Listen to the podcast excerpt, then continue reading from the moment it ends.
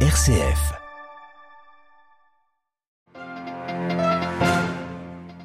De violents combats sont en cours ce soir. Kiev dément la victoire annoncée ce matin par l'armée russe sur la petite ville de Soledar dans l'est du pays. Les Russes veulent s'en emparer euh, depuis des mois maintenant pour parvenir à contrôler le territoire de Donetsk. L'ONU dénonçait un procès inquiétant car criminalisant les actions qui sauvent des vies en Grèce après le tollé mais pour des raisons de procédure.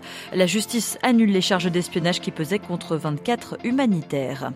Le premier tour de la présidentielle a commencé ce vendredi en République tchèque, deux jours pour désigner deux favoris, parmi eux un milliardaire ancien Premier ministre, le chef du principal parti d'opposition, Andrzej Babis.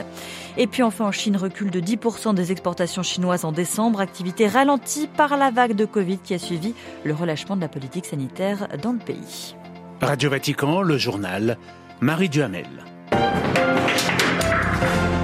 Bonsoir à tous. Le Kremlin avait besoin d'une victoire en Ukraine pour justifier sa guerre et la voilà. L'armée russe dit avoir achevé la conquête de Soledar, une petite ville à l'est de l'Ukraine.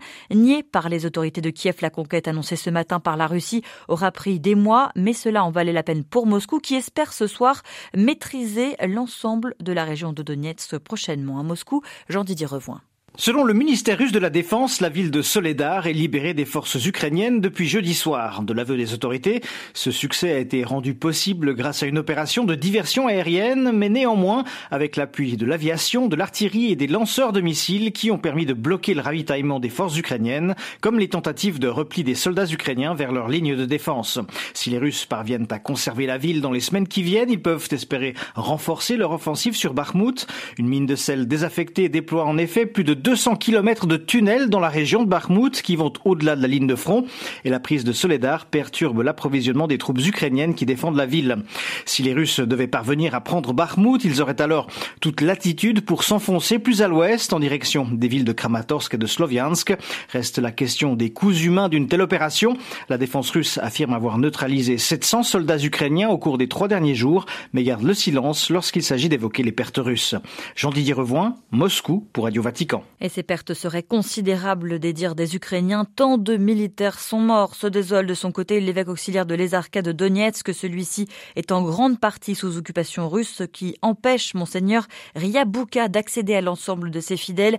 Il s'est quand même rendu sur la ligne de front pour leur apporter ces derniers jours la bonne nouvelle de, Noël. De Noël, Dieu est avec nous. Un témoignage recueilli par CIR, l'agence des évêques italiens. Et puis ce soir, l'Ukraine a de nouveau appelé ses alliés occidentaux à lui fournir plus d'armes, d'équipements militaires performants l'OTAN notamment appelé à la rescousse. L'OTAN dont Kiev se dit membre de facto aujourd'hui. L'Alliance Atlantique a annoncé le déploiement d'avions de surveillance en Roumanie à partir de mardi prochain pour surveiller l'activité militaire russe.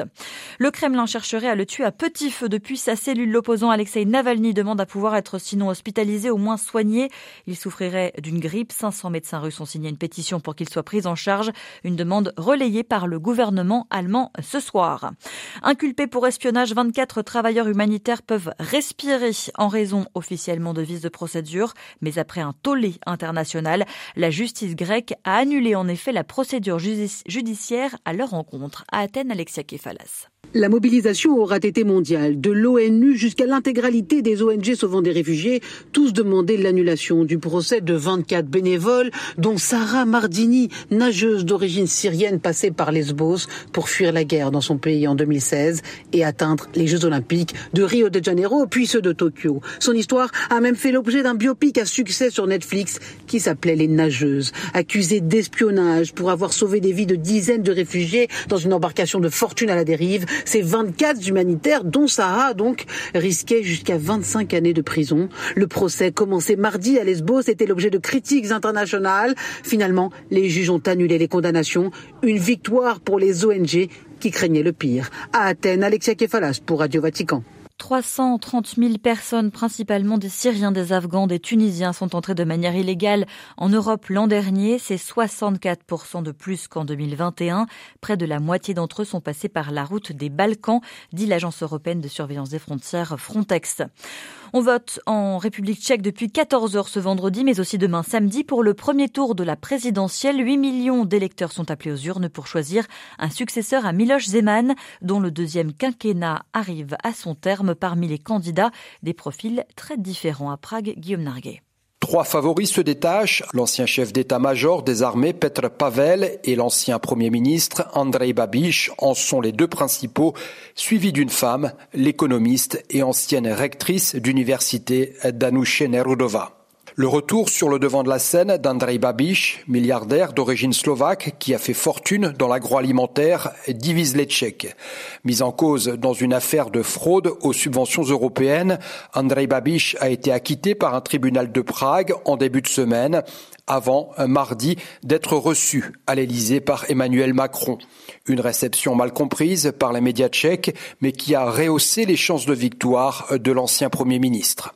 Dans le camp opposé, Petr Pavel et Danuše Nerudova incarnent le changement après le très clivant Miloš Zeman, le président pro-russe et pro-chinois sortant.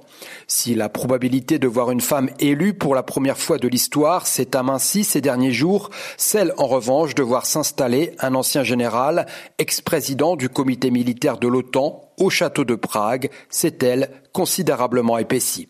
À Prague, pour Radio Vatican, Guillaume Narguet. En Pologne, les députés ont adopté un projet de loi, aujourd'hui une réforme de la Chambre disciplinaire de la Cour suprême pour garantir plus d'indépendance aux juges. C'était une des conditions posées par l'Union européenne à Varsovie pour débloquer les 35 milliards d'euros du Fonds de relance européen post-Covid.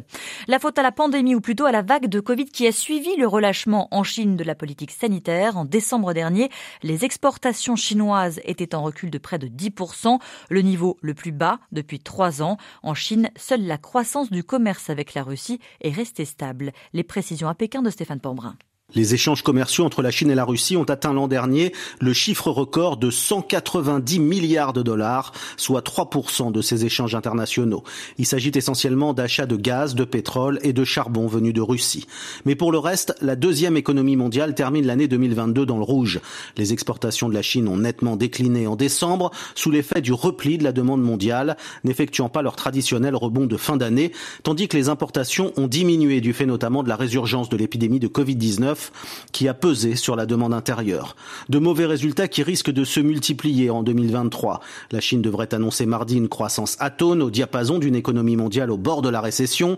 Pékin espère cependant que la levée de toutes les restrictions sanitaires depuis le 7 décembre permette un rebond des importations grâce à une reprise de la consommation, l'un des leviers de la croissance en Chine. Stéphane Pambrin à Pékin pour Radio Vatican. Coupe budgétaire, allocation suspendue, impôts nouveau en plein marasme. Le Sri Lanka prend des mesures quotidiennes pour limiter les dégâts et assainir ses finances. Aujourd'hui, le gouvernement annonce réduire d'un tiers ses effectifs militaires. 65 000 soldats euh, prennent leur retraite cette année. Ils ne seront pas remplacés. L'armée du Sri Lanka compte 200 000 soldats. Aux États-Unis, l'entreprise familiale de l'ancien président américain Donald Trump, la Trump Organization, a été condamnée à 1,6 million de dollars d'amende tout à l'heure à New York, condamnée pour fraude fiscale et falsification de déclarations comptables. Euh, concrètement, il était reproché à deux entreprises du groupe d'avoir accordé des avantages financiers ou en nature à de hauts dirigeants en les dissimulant aux autorités fiscales pour éviter de payer des impôts de 2005 à 2018. Et puis toujours aux États-Unis, après les pluies meurtrières qui se sont abattues en Californie, quelques 45 tornades ont fait au moins 7 morts aujourd'hui dans le sud-est du pays, en Alabama, au Texas ou encore en Géorgie. Pas de victimes mais un trafic interrompu au moins pendant un mois. Le principal axe routier entre la Colombie et l'Équateur, la seule route goudronnée entre les deux pays, a été coupée euh, par un glissement de terrain. Euh, tout un pan de montagne s'est affaissé à cause de violentes pluies. En visite à Beyrouth, le chef de la diplomatie iranienne espère une normalisation des relations avec Riyad. Un dialogue entre l'Iran chiite et l'Arabie saoudite sunnite avait en effet été amorcé à Bagdad, mais leur dernière réunion remonte à avril 2022. En Jordanie, un heureux retour à la normalité. Une messe présidée par le patriarche latin de Jérusalem ce matin sur les rives du Jourdain, là où fut baptisé Jésus. 5000 fidèles, pas moins, y ont participé lors du premier pèlerinage après la fin de la pandémie de coronavirus. Et puis enfin, en Afrique du Sud, la militante anti-apartheid Fren Jinwala, qui fut la présidente de la première Assemblée nationale démocratiquement élue en Afrique du Sud en 1994, est décédée à l'âge de 90 ans, annonce de la présidence sud-africaine.